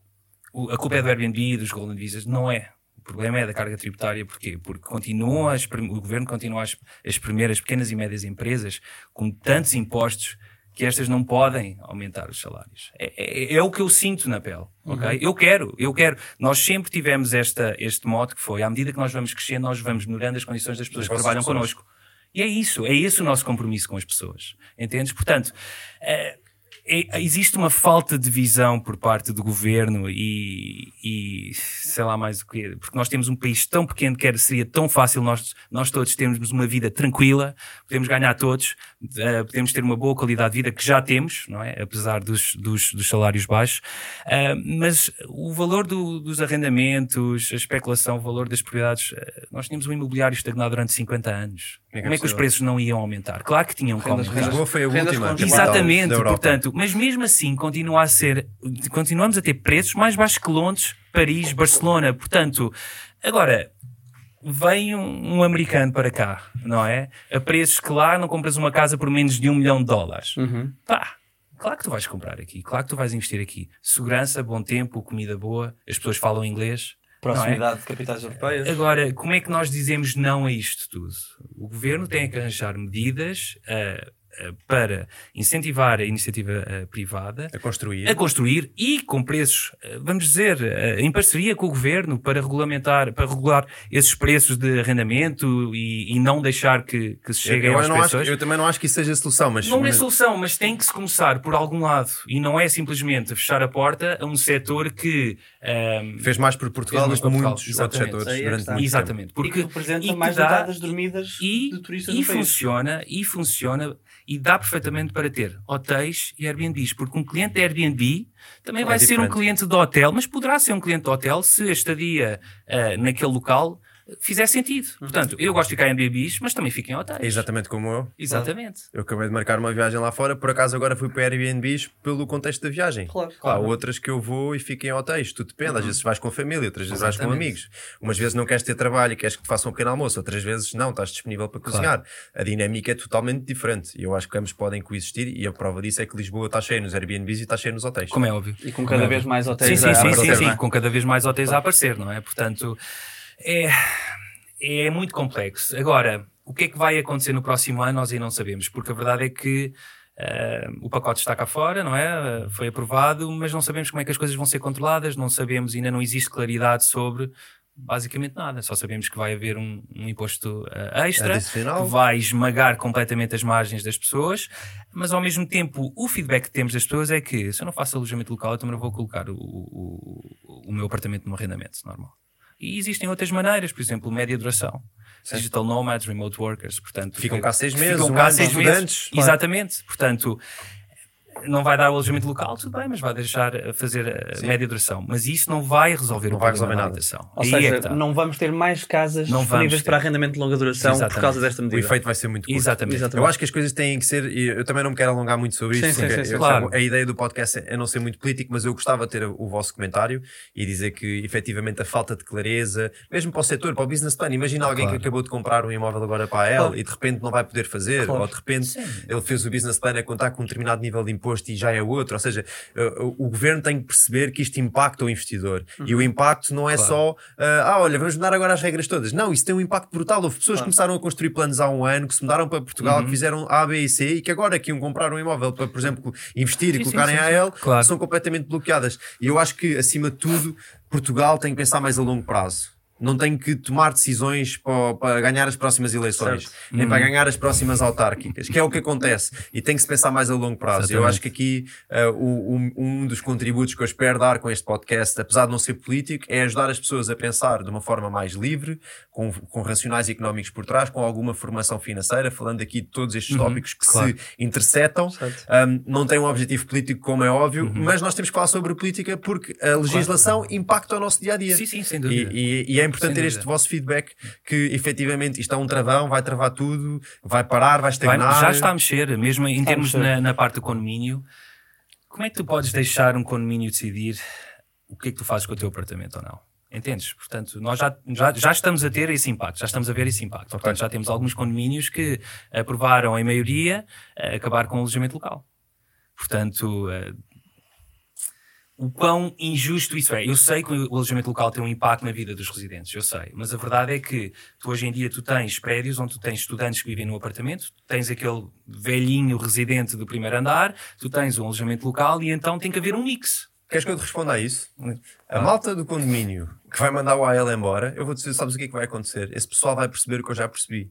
A forma mais rentável em Lisboa atualmente de tu teres um apartamento é arrendamento ao quarto. Claro. Quem é que vai para um arrendamento ao quarto? Estudantes. Exatamente. O que é que os estudantes fazem? Festas todos os dias. Eu tento explicar isso aos O que é que vai acontecer quando eles, quando é que eles achavam que as beatas eram um problema? Agora, Exatamente. quando acordarem às 4 da manhã com as colunas a bombar, é que eu quero perceber se eles não vão voltar atrás com a decisão de acabar com ela. E onde é que vais ter o teu gestor de alojamento local depois para tu chegares e tentares, olha, está a acontecer isso, como é que podem falar com os hóspedes? Não vais ter. Orienta-te. Orienta-te. Exatamente. Não votaste contra tirar o AL do teu condomínio. Exatamente. Exatamente. Eu, eu tento sempre explicar isso. Eu já expliquei inúmeras vezes, em algumas reuniões de condomínio, que o alojamento local aqui não é o problema. sim, tem impacto. E nós, a nossa função é manter uma boa relação com os vizinhos minimizar e, e minimizar ao máximo esse impacto. Uhum. Mas assim que nós saímos da equação e tiverem aqui cinco ou seis estudantes, porque estamos a falar de um T3, portanto vamos pôr o beliche, vamos pôr a cama Vamos partir a sala em dois e fazer mais das quartos. E aí vocês, como é que vai ser? Eles entrarem às duas da manhã, às quatro da manhã, bêbados a sujar as escadas do, do prédio e tudo mais. E é aí que as pessoas não conseguem perceber isso. Eu acho que é, acaba por ser os políticos acabam por ser um bocadinho também um reflexo do povo, não é? Numa perspectiva em que a malta está muito a pensar no agora. O que é que é melhor agora? É melhor e, deixar de ter aqui a malta dos estrangeiros entrar e sair. Portugal é um é? país também da inveja. As pessoas não, não querem saber que tu estás a fazer X dinheiro num apartamento no mesmo prédio onde eles vivem. Mas o que nós tentamos explicar sempre é que. Isso é, isso é um outro. É, é, mas, mas o que nós vemos é. Uh, claro que há turistas melhores e claro que há turistas piores, ok? Quanto, geralmente, quanto mais cara é a casa, quanto mais bem decorada a menos casa problemas. está, menos problemas é. tem, não é? Mas claro que de vez em quando vai haver um turista que faz mais barulho e vai haver quase sempre um que faz menos barulho, não é? claro. é? O que nós tentamos aqui explicar aos, aos condóminos do, dos prédios onde às vezes temos algum tipo de problemas é ok, houve este problema nesta reserva de duas noites, pedimos imensa desculpa, vamos falar com os clientes, vamos tentar que não aconteça, vamos pôr regras na casa, pôr Sim. algum tipo de penalização se eles fizerem barulho depois das X horas, etc, etc, não é? O que nós estamos a tentar explicar-vos é que se nós tivermos aqui estudantes, seis estudantes, a viver aqui 180 dias, portanto um semestre, meio ano, a probabilidade de haver uma festa dia sim, dia não, Dia sim, se fosse eu era dia sim, dia sim. Exatamente, portanto, mas eu já estou a tentar ser simpático, não é? Portanto, a probabilidade de haver uma festa ou barulho dia sim, dia não é muito grande. E com o turismo eu posso ter aqui 35 dias seguidos em que está um cliente que é como se estivesse a viver na casa dele, não foi música alta, não faz barulho, etc. E depois, dois dias a seguir, temos uma estadia de dois dias que pá, fizeram algum uhum, barulho, ok. Uhum. Mas a, a, hipótese de terem uma festa dia sim, dia não. Percebes? E nós estamos lá e nós ajudamos. E, e, nós somos Exatamente. os primeiros a, a apresentar-nos aos condomínios, a dar os nossos contactos, o contacto da empresa ou uhum. e-mail. Uh, ainda há bocado me ligou um gestor de condomínio a dizer que o caixa do lixo estava cheio e que o lixo não descia pela conduta. Nós somos as primeiras pessoas a apresentar-nos ao condomínio claro. e a tentar explicar que se acontecer alguma coisa, nós somos o meio mais rápido e mais eficaz dessa coisa ser resolvida. Portanto, liguem-nos à hora que uhum. for, mandem-nos um e-mail à hora que for, um WhatsApp e nós resolvemos isso quando forem estudantes, pá, nós não vamos estar. Lá bater à porta. Não vamos estar presentes e. É, é, engraçado, é engraçado ver como às vezes tentamos tapar o sol com a peneira. Eu Exatamente. acho que este é um, é um caso em que isso acontece, claramente. Muito bem. Um, o que é que eu vos ia perguntar mais? Há aqui um momento, portanto, falámos sobre toda a operação, falámos sobre a complexidade. vocês agora têm uma operação que já envolve 50, 60 pessoas, uhum. com, se contarmos com os outros uh, centros onde estão a trabalhar. É brutal. Eu acho que o, o, o, impacto que vocês têm, tal coisa das 40 famílias, pensar nisso é uma coisa uh, ótima e assustadora ao mesmo tempo. Exatamente. Mas que, na verdade, quem ambiciona fazer coisas grandes tem que viver com esse peso, não é? Uhum. Tem, que, tem que estar à altura de o fazer. Eu quero-vos perguntar, uh, portanto, vocês fazem isto, a determinada altura começam, os vossos clientes confiam tanto em vocês que vocês começam a fazer shopping, a perceber como é uhum. funciona o mercado de investimento, porque na verdade hoje em dia vocês também já são investidores. Uhum. Um, e, e, a minha questão é, quando é que se dá a transição? Porque vocês não começaram com imóveis vossos, certo? Não. Quando é que se dá a transição para vocês perceberem, pá, nós estamos, é, o negócio está a correr bem, está a libertar margem, vamos começar a aplicar e ter os nossos próprios investimentos. Qual é que foi a lógica e o que é que a fazer com esses, com esses investimentos? Queres começar? Nós já, nós já explicámos é, a história do primeiro apartamento que Basicamente começámos é? a fazer dinheiro, não é? Portanto, é preciso ter cash flow para começar a investir. E, e, de certa maneira nós também começámos, nós chegámos a um patamar que foi, nós somos bons naquilo que, naquilo que fazemos. Portanto, não há margem para errar aqui. Portanto, naquilo que nós nos vamos meter, vai ser uma coisa que vai funcionar. E eu acho que foram esses dois pontos, portanto, ter o cash flow e ter essa confiança em saber que nós sabemos o que nós fazemos, um, que mudou basicamente uh, tudo. É, e ao mesmo tempo, desculpa, uh, hoje em dia um, eu não quero depender só de uma empresa. Eu e o Bernardo não queremos depender uhum. só do nosso negócio, nós queremos ter outros, outros investimentos. É uma nova dão, atividade. É? Exatamente, é? rendimento passivo em que nós sabemos que, ok, num amanhã, se houver um segundo Covid, porque nós temos essa experiência, nós podemos estar tranquilos porque temos uh, estes investimentos uh, que estão a e que asseguram o nosso, uh, a nossa receita mensal. Vamos dizer por aí. É, eu acho que quando falamos, e nós falámos disso no início do, do podcast, quando falamos a nível do empreendedorismo, eu acho que também é muito importante desenvolver a capacidade da paciência, ok? E nós queremos tudo para ontem. Toda a gente quer tudo para ontem, não é? E isto deu muito trabalho este aguentar desta maneira. Portanto, nós tivemos, nós temos a empresa há sete anos, uh, sete anos de operação, e nós comprámos a nossa primeira casa no quinto ano e meio de operação, Sim. que depois começou a operar no sexto ano claro. de operação, não é? Jogo de paciência, não é? Sim, Portanto, é. o jogo de paciência que nós tivemos para escolher o momento certo de iniciar esse investimento próprio, digamos assim, levou a que agora seja tudo muito mais natural. Portanto, aquele investimento comprovou que o nosso plano de, de, uhum. de, negócios funciona, não é? Portanto, nós falámos até disso que o nosso primeiro investimento vai ser um case study para a empresa e nós vamos usar esse case study para explicar aos clientes porque é que nós somos bons no que fazemos e porque é que eles deviam confiar na nossa, na nossa opinião, não é? E esta espera de seis anos levou a que finalmente pudéssemos ter essa liquidez, não é? E então Vocês agora... Ideia quantas entradas e saídas já fizeram? Bem, facilmente falando, mês de setembro, mais ou menos 1200 em Lisboa Uau. só. Uhum. Isso leva-nos a crer que estamos com mais ou menos 10 mil este ano em Lisboa. Sim. Vezes, ok, no vezes 7 anos não, mas pelo menos 100, pelo menos 100 mil, é, pelo menos 100 mil entradas é. e saídas. Uma operação muito grande. São mil e tal limpezas por mês, mil e tal check-ins. Uh, pelo menos 100 mil até agora no, na empresa. Muitas ocorrências de manutenção, muitas dores de cabeça. Uh, que fazem parte, não é? Fazem parte de um crescimento de negócio. Então, bora pegar nisso. Como é que vocês montaram a vossa operação? Como é que a empresa está estruturada atualmente? Sim. Porque eu nem consigo imaginar. Ora bem, isto, uh, o pesadelo logístico, é, é, é assim, eu já fiz AL uh, num nível micro, não é? Portanto, com um apartamento aqui, um apartamento ali, coisas muito micro. E eu sei o que é que isso impacta, não é? Uhum. Receber a pessoa, está tudo bem, estragou, fez os lençóis, a limpeza, os comentários e tudo mais. Quando vocês têm 200 imóveis nestas circunstâncias, é preciso aqui um nível de operação. Quem é que está mais na operação? És tu? Sou eu. O COO, digamos assim. Sim, ser. Mais ou menos com isso tem aqui um papel uh, brutal de rotas, de pensar, de logística, de limpeza. Como é que vocês montaram a vossa operação? Então, eu acho que é importante também falar que nós no início nós fazíamos outsourcing das empresas de limpeza, como o Francisco falou, certo? Portanto, nós começámos. O início da nossa estrutura foi trazer pessoas para o escritório. Portanto, o escritório seria comunicação com, com clientes, coordenação de check-ins e fazer os check-ins acontecer. Portanto, contratámos pessoas para o escritório, pessoas para os check-ins. E chegou a um ponto de 2019 que nós decidimos criar a nossa própria empresa de limpeza. Porquê? Porque nós trabalhávamos com duas empresas de outsourcing okay. que não me garantiam o nível de standard que nós sempre quisemos, ok? E o standard que nós e o standard que nós trazíamos de Londres de hotéis 5 estrelas em que não Está pode estar mal limpo, exatamente. E e era muito difícil apontar o dedo e ter um feedback na hora. E nós pensámos, a empresa está a crescer, nós estamos a fazer bons resultados, o nosso calcanhar daqueles hoje é a limpeza. E eu não quero que seja a limpeza. A limpeza é o principal. Tu chegas a uma casa, se a casa estiver suja, tu já vais pensar que nada é bom naquela casa, não é? Então nós decidimos criar a nossa própria equipa de limpeza. E aí começou este pesadelo de, de, logística que tu falas, mas que mas permitiu ser um game changer, como Exatamente. o Francisco diz. Explica então, hoje nós temos escritório de comunicação, temos uh, equipa de check-ins, okay. temos departamento de manutenção próprio, uhum. portanto, okay. nós temos técnicos que estão à espera que aconteça alguma coisa numa casa para ir arranjar e a cada X meses fazem uma manutenção preventiva nas casas também.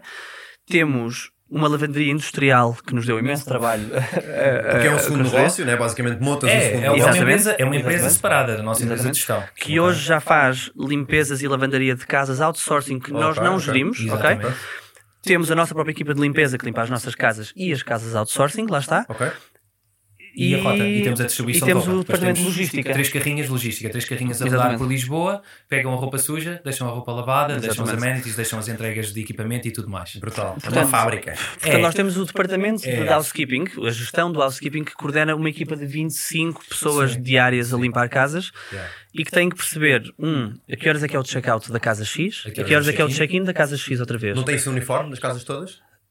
Temos, Sim, não, temos, claro, mas um cliente pode nos dizer que vai ser às 7 da manhã. Okay. E isso é um, uma mais-valia brutal que eu posso limpar logo àquela hora. Uh, então tenho que perceber horários de check-in e horários de check-out uh, de todas as casas combinadas. A que horas é que a rota passa para deixar a roupa? Exatamente.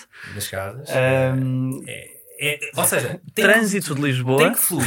trânsito que de Lisboa. Fluir. Ou seja, nós temos que assegurar que a informação flui entre departamentos, porque senão basta um falhar, Exatamente. cai tudo.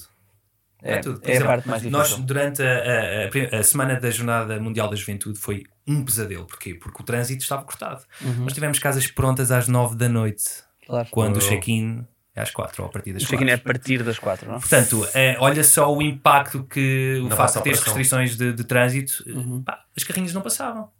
O pessoal com as roupas a ter que caminhar durante quilómetros, portanto, mas mesmo assim nós temos que assegurar que a casa está pronta para o cliente, não é? Portanto, consegues imaginar que durante essa semana foi um pesadelo. Foi um pesadelo. Tivemos uhum. várias queixas, várias reclamações e tudo mais. Mas é isso, é e isto é todos os dias assegurar que a operação faz sentido, como é que nós podemos ser mais eficientes, como é que nós podemos minimizar uh, ao máximo o tempo de espera do cliente uh, e ser lucrativo ao mesmo tempo. Pois, não é? uma empresa, claro. não é? Exatamente, claro. exatamente. uh, Aqui pergunto-vos, um, efetivamente, vocês falavam que, que, se tivessem continuado a vossa carreira, chegariam a diretores de hotel. Eu não tenho dúvidas nenhumas, porque o que vocês fazem tem mil vezes mais complexidade do que gerir um hotel. Ah, está tudo ali no mesmo sítio, tem a lavanderia ali, tem o pessoal ali. Peanuts, só ter um hotel é, peanuts. É uma brisa de vento. Por isso é que há bocado no início disse que nós começámos com três hotéis. Sim. Porque efetivamente é isso. Tu pensas que num hotel tens 10 andares, 200 quartos, por exemplo, mas cada andar tem um, um, um, mini armazém com tudo o que tu precisas para aqueles 20 apartamentos, ou quartos, neste caso, que estão naquele, naquele andar. Nós temos um hotel aqui, um hotel ali, um hotel ali, e se acontece alguma coisa, faltou shampoo. Tens que ir ao centro de logística, buscar o shampoo e levar à casa que está a X km de centro de logística. Claro, algumas casas têm algum tipo de um mini armazém, um armário que está trancado, onde podes pôr algumas coisas, mas nunca é garantido. Portanto, tu tens um técnico de manutenção num hotel que vai aos X quartos por dia. Nós temos técnicos de manutenção que vão a 30 moradas diferentes por dia. Portanto, uhum. o trânsito, o tempo, levar as ferramentas de um lado para o outro. Nós estamos a gerir vários hotéis espalhados Exatamente. pela cidade de Lisboa. Uh, e claro, como tu sabes, também já falámos disso, nós temos cinco prédios inteiros, aí torna-se um pouco mais fácil, claro, porque o prédio é, é todo nosso. Que era o ideal. Que, era, o ideal, se nós tivéssemos, exatamente. Claro. Portanto, o prédio é todo nosso, nós temos algum tipo de armazenamento nesse prédio e torna-se um pouco mais fácil de gerir, mas isso há de ser 30% sim, sim, talvez claro. das nossas casas no total. Qual é o bottleneck atual do vosso negócio? Eu nem sei. Uh, eu acho que é vamos imaginar, vamos imaginar, vamos imaginar o seguinte, é, é, isso que eu quero dizer. um, Epá, agora vocês ficam com uma mega. Porque eu sei que vocês uh, estão fortes no SEO, uhum. corrijam-me se eu estiver errado. Sim, sim. Para quem não sabe, lá em casa, SEO tem a ver com tu trabalhares o quão para cima tu apareces no Google, isto de uma forma muito uhum. simplista, uhum. falando. Um, mas vamos imaginar que havia aqui uma fonte extra de marketing uhum. que vos colocava agora, a partir de agora, vocês têm 200, portanto colocava-vos 5 apartamentos novos um, sob gestão todos os meses. Vamos, vamos okay. para este cenário. Okay. Um, ou seja, que aumentavam, portanto, 25% ao ano uhum. a, a, vossa base de, de, de, de imóveis sob gestão. Uhum. Um, quais é que vocês acham que seriam aqui os vossos bottlenecks? O que é que seria mais difícil fazer crescer a vossa operação? Como é que ela está atualmente? Pronto, nesse sentido. Um, eu acho que vou começar pela, pelo que eu dizia há pouco, que para mim é bastante importante, lá está, um bocadinho ligado se calhar também às operações. Uhum. Nós eu acho que uma das nossas maiores dificuldades hoje é conseguir contratar a pessoa certa para o housekeeping, ok? É, um, é uma área que tem um turnover muito grande. É, é o que é. é, é. Sempre foi assim, sempre vai ser, em todas as cadeias de hotéis, em todo o lado. Portanto, nós temos muito trabalho a tentar arranjar a pessoa certa para aquela posição de housekeeping, ok? E hum, o foco hoje é que nós estamos a formar pessoas para serem housekeeping supervisors, se é que faz sentido, okay. para, poderem ter, para podermos ter uma formação contínua Continua. na equipa toda para termos o nosso standard, não é? Já contar cá entradas e saídas e essa pessoa está sempre a Exatamente. Okay. Portanto, se me trouxesses 5 casas por mês novas, eu tinha que ter um rácio de X pessoas novas para limpar essas casas, não é? Se vamos pensar que uma casa normal tem cerca de 6, 7 reservas por mês, vamos falar 7 vezes 5, 35 reservas adicionais por mês, pelo menos 3 pessoas novas que tinham que entrar na equipa. Portanto, isso é um challenge devido à dificuldade que toda a gente fala em Portugal no momento, que é contratar pessoas com formação, que querem vestir a camisola, que querem ficar a trabalhar com bom senso. Uh, e com bom senso que conseguem pensar, não é? Portanto, isso para mim seria uma das dificuldades. Okay. Uh, mas recursos como, humanos. Recursos humanos. Uhum. Como estamos agora com formação uhum. contínua, se calhar seria um bocadinho mais fácil do que antes. Uh, mais dificuldades. Eu acho que é essa. Essa é a principal. Porque resto nós Tendo isso, a vossa isso, máquina depois trata do resto. É, é óbvio. É, nós, o resto, o resto nós, é fácil. É, nós, nós agora estamos numa fase em que nós estamos a aprimorar o que nós já fazemos bem, portanto, a tornar ainda melhor, se é que faz sentido. Portanto, o que nós queremos é que a experiência do cliente seja, passando aqui o termo em inglês, o mais seamless possível, ok? Portanto, seja uma experiência muito suave, em que corre tudo bem de A a Z, a tal história do one-stop shop para todo o tipo de clientes.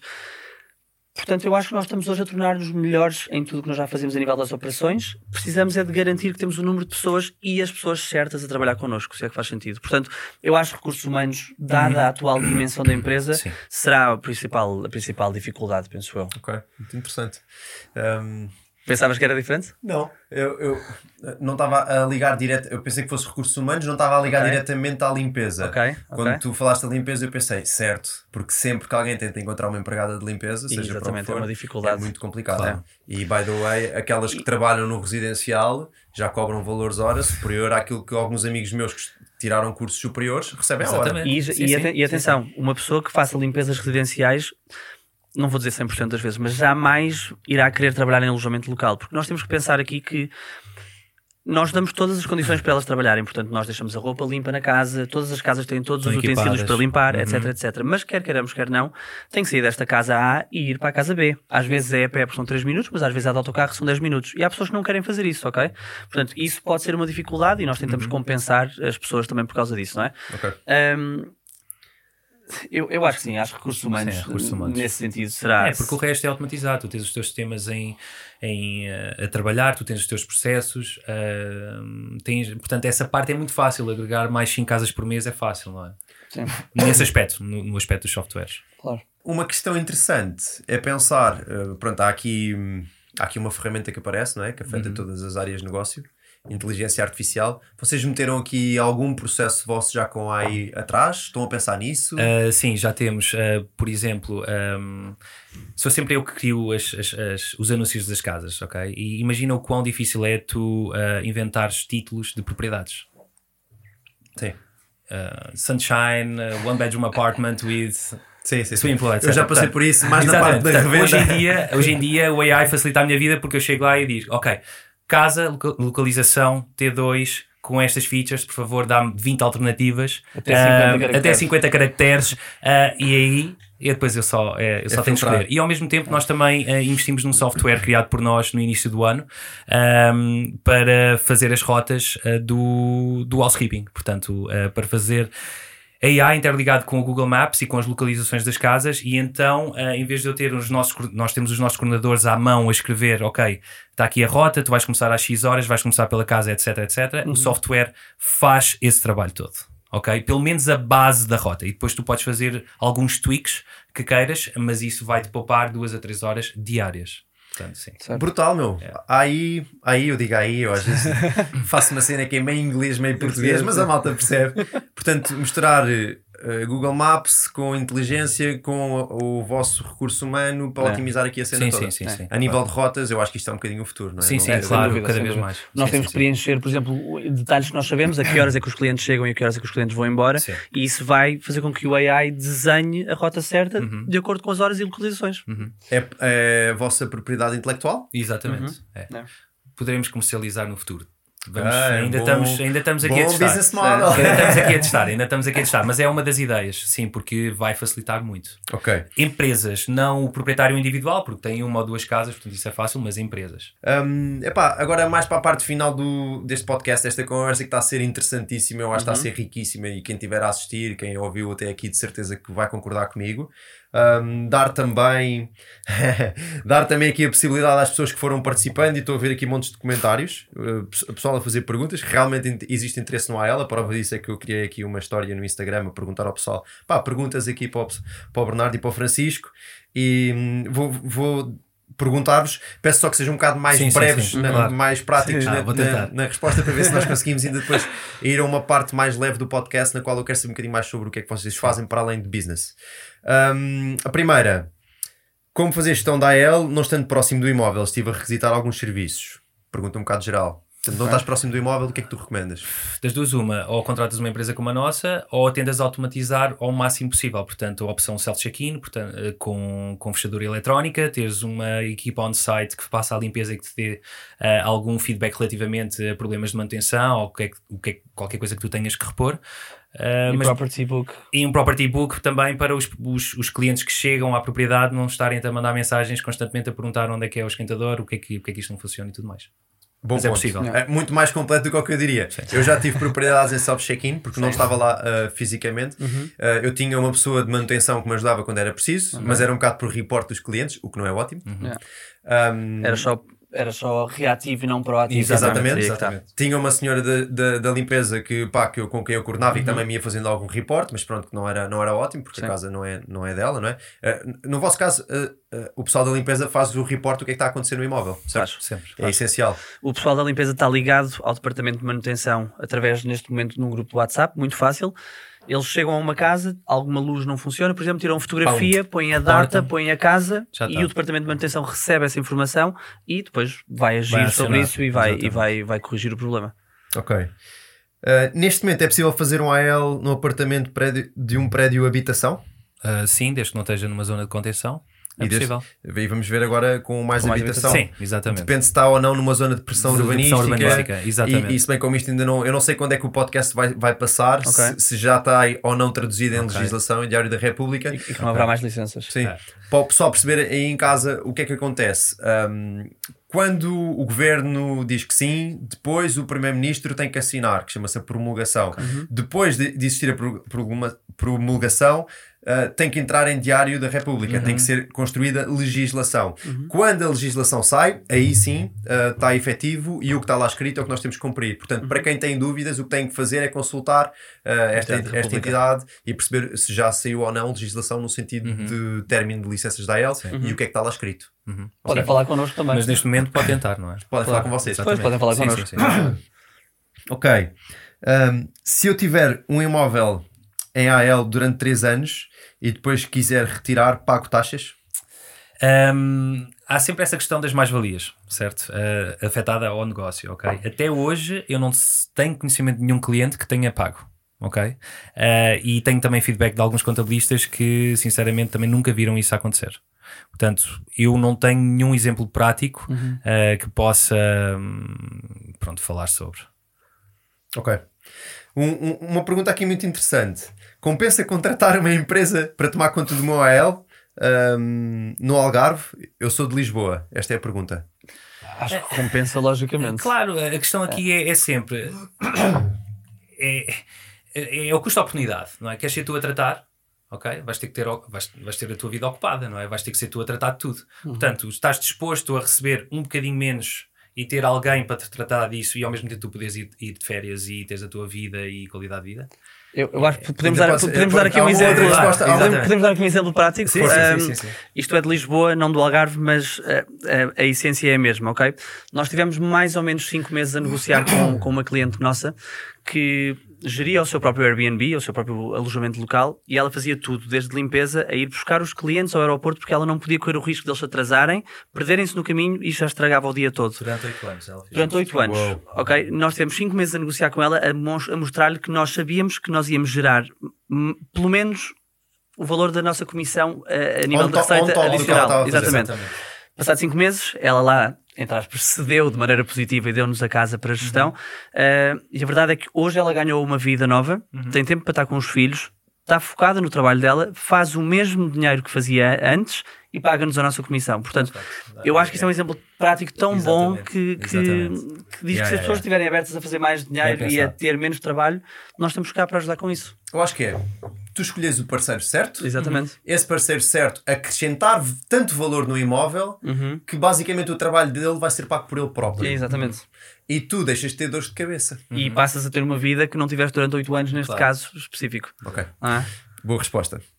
Uh, AELs bairro alto é possível? Não. Um, controle ou proibição da AELs uh, reduz o montante das rendas ou apenas aumenta os preços dos hotéis? Ou os dois? Controle ou redução do AL. Ou seja, o impacto do Se vai reduzir o arrendamento tradicional do valor, vai aumentar o preço dos hotéis? E não vai aumenta. baixar- Porque a oferta e e, não- procura nos hotéis? Exatamente. E não vai baixar, baixar as rendas de long term. Vai trazer mais inventário para mid term, portanto, digital nomads que ficam 3, 6 meses mais Concordo. ou menos. Muito desse do inventário de alojamento local vai passar para esse segmento.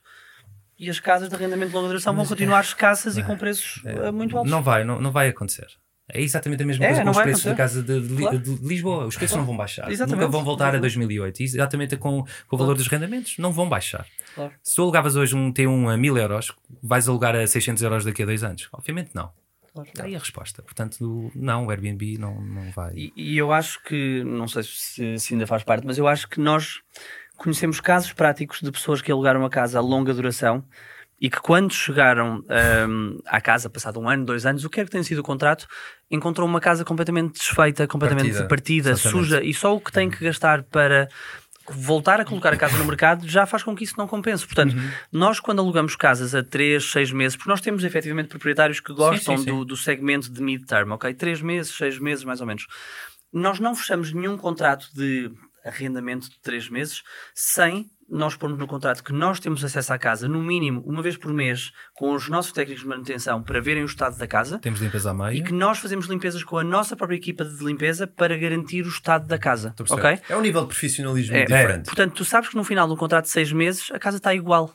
Porque, porque, eu fui lá pelo menos seis vezes com o meu técnico de manutenção e fui lá pelo menos seis vezes com a minha equipa de limpeza. Ok? Eu tenho uma teoria. Digam-me se eu estou certo.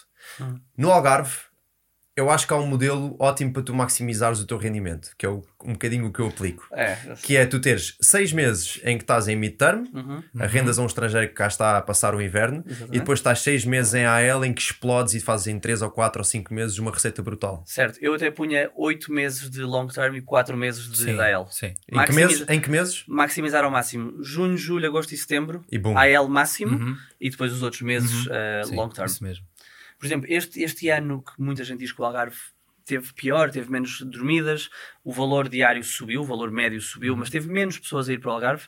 Nós ficámos surpreendidos porque nós temos as casas todas cheias em outubro o é. que nunca nos tinha acontecido. Eu também acho que outubro é um bom mês ainda no é, Algarve. É, nunca, mas nunca nos tinha acontecido termos todas as casas cheias em outubro, ok? Tínhamos uma reserva ou outra e este mês de outubro temos as casas todas cheias. Eu acho que isso veio ao encontro de um vídeo que eu faço sobre os pontos positivos de Portugal, que é tu vais ver historicamente e outubro é um mês de praia. Cada sim, vez sim, mais. Esta é a verdade. Cada, cada, vez mais. Não tens confusão nos restaurantes. Exatamente. Vais para a praia, está calor, preços mais baixos, preços mais baixos, menos pessoas, menos confusão, menos stress e estás a curtir. Outubro, cada vez mais eu acho que é um mês de setembro e outubro são tipo os melhores meses em termos de volume Lisboa. É, okay. volume. volume. É, tipo, é incrível. Ok. Curioso. Bem, um, quero agradecer às perguntas lá em casa, pá, importantes. Acho que acrescentaram aqui uns sim, tópicos sim, super, uh, claro. à, à, participação, à vossa participação no, no podcast. Um, Quero também dizer uma coisa ao pessoal antes de acabarmos e antes de eu fazer as perguntas finais. Esta magnífica caneca feita de cerâmica pode ser tua. bah, isto, como é óbvio, não é pela caneca, mas se vocês quiserem receber uma, só tem que fazer uma cena simples, que é comentar, partilhar, pôr like, enfim, seguir. É, é a forma que vocês têm de contribuir para o podcast. Podem ver que não há aqui marcas, não há nada. A ideia é essa: é, é dar-vos o melhor conteúdo que eu consigo humanamente fazer, que os meus convidados conseguem fazer fazer uhum. um, na perspectiva de acrescentar valor. Esta é a ótica. Epá, e se tu quiseres receber a caneca, o comentário mais giro, mais engraçado, dou-te duas possibilidades, que é vir ter comigo a Lisboa, falámos um bocadinho sobre real estate e eu dou-te a caneca. Um, a outra opção é eu enviar para a tua casa e ficas com uma recordação aqui do, do, do, podcast. Serve para o YouTube, serve para as outras plataformas onde tu tiveres a ouvir ou a ver este podcast. E também um, a nível de Instagram, a história que foi, for partilhada com a mensagem mais gira, eu também faço chegar uma caneca ao pessoal, um bocadinho aqui numa perspectiva de, de ter aqui um envolvimento do pessoal e vocês participarem, porque se não comentarem, não meterem like, não coisa, isto acaba claro, por, claro. por chegar a menos gente e obviamente que o objetivo é que isto chegue ao máximo de número de pessoas possível. Um, para finalizar, eu já percebi que vocês, especialmente agora, uh, porque começam a ter um bocadinho mais de tempo, uhum. um, estão a fazer aqui algumas coisas na vossa vida. Eu gostava de saber, para além de empresários, para além de homens de negócio, homens de família, o que é que vocês dedicam ao vosso tempo, o que é que vos dá gozo, um, pá, como é que tem sido, tem sido isto? Bem, eu acho que o nosso, desde que temos um bocadinho mais tempo outra vez, eu acho que temos nos focado um bocadinho mais e lá está, finalmente, outra vez no desporto. Uhum. Fazemos os dois crossfits. O Francisco começou primeiro e lá me contagiou e quase que me obrigou a ir fazer crossfit com ele. E hoje, e hoje, e hoje faço e adoro. uh, eu divido um bocadinho o meu desporto entre crossfit e correr. E o Francisco gosta mais de crossfit. De crossfit. crossfit uh, exatamente. Portanto, sim, é uma coisa que, nos, que nós, não só pelo desporto, mas eu acho que é um escape diário, cada vez mais. Portanto, nós temos o crossfit uma hora e um quarto Sim. por dia, mais ou menos, e a verdade é que isso nos permite eh, esvaziar a cabeça durante um tempo, sabes? E, e quer queiramos, quer não, nós estamos a pensar durante o crossfit. E às vezes temos ideias, às vezes paramos e estamos a conversar. É a ida para o Porto, é o crossfit, é, é são esses momentos. É, é exatamente. exatamente. E, e, eu acho que isso está a permitir dar-nos uma maior clareza e um maior equilíbrio no dia a dia, ok? Porque eu, sinceramente, acho que o desporto é essencial e Sim, é uma coisa sim, que sim. nós nos focamos muito. E temos Sim. também, devagarinho, começado a viajar um bocadinho mais. Um, e nós viajamos sempre. Sempre viajamos, trabalhamos, portanto, levamos sempre o computador, estamos sempre nos É e-mails, estamos sempre a trabalhar, sempre, manhã, sempre, sempre, sempre. Sim, sim, sim. Mas Deixa-me é lá. muito bom porque, apesar de estarmos, estarmos sempre ao telefone com, com a equipa, portanto é impossível não estarmos, a verdade é que temos momentos só nossos em que podemos trocar ideias de desenvolvimento de negócio, não de resolver o problema que está a acontecer hoje, mas o que é que vamos fazer daqui a três meses, daqui a seis meses, daqui a um ano. E, e acho que esses momentos são cada vez mais importantes. saís Exatamente. do teu dia a dia e tu estás lá fora, faz-te pensar as coisas. É, e vês coisas diferente. diferentes, vês, vês, é, E é saudável, diferentes. e é saudável, não é? Porque nós estamos nisto 24 horas por 7, não é? Portanto, conseguimos sair um bocadinho do ambiente e da nossa bolha, não é? Uhum. Ajuda-nos bastante. Podcasts, ouvem? Gostam? Ouço, principalmente posso dar para dar Claro, claro. Ouço muito o CEO é o limite, ou o céu é o limite.